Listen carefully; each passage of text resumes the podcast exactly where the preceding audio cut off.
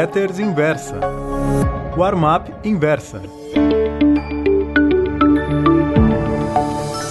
Oi, meus amigos. O título da Warm-up Pro de hoje é Na prática, 2019 acabou. Embora as bolsas continuem funcionando, não é exagero dizer que 2019 chegou ao seu final. Nos Estados Unidos, a partir do feriado de ação de graças, Thanksgiving Day, depois de amanhã, e da Black Friday no dia seguinte, o mercado entra em marcha lenta no período de férias de fim de ano. Só volta para valer no primeiro dia útil de 2020. Aqui no Brasil, o recesso branco dura um pouco mais.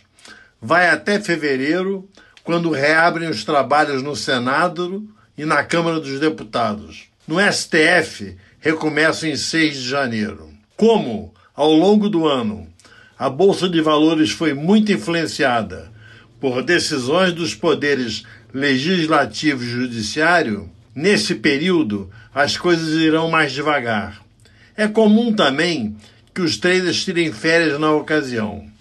O próprio ministro Paulo Guedes já declarou que 2019 já era e que a reforma administrativa, próximo avanço importante da administração Jair Bolsonaro, ficará para o ano que vem. Ontem, o relatório Focus do Banco Central apresentou novidades. Nada palpitante, mas surgiram alguns sinais de mudança nas expectativas mesmo que sutis. A projeção de inflação deste ano subiu de 3,33% para 3,46%. A estimativa de crescimento do PIB de 2019 deu uma melhorada de 0,92% para 0,99%, muito abaixo do alvo do governo quando tomou posse, mas mesmo assim espantando o fantasma da recessão, que chegou a ser cogitada pelos analistas em determinado momento. O Focus agora estima o dólar no final do ano cotado a R$ 4,10 e a Selic terminando 2020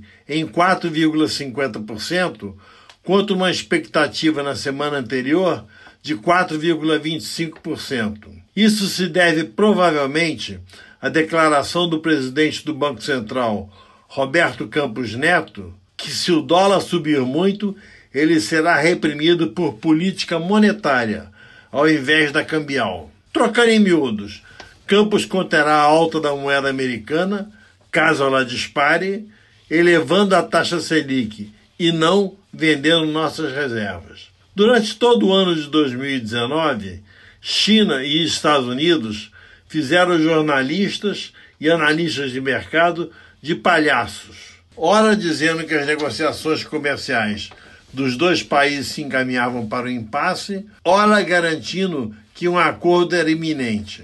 Para mim, a situação é clara. Os chineses querem continuar exportando o máximo possível para os Estados Unidos, o grande comprador de seus produtos industriais.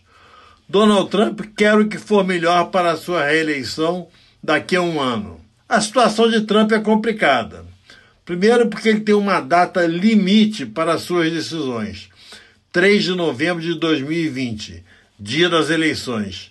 Xi Jinping joga com o fator tempo a seu favor.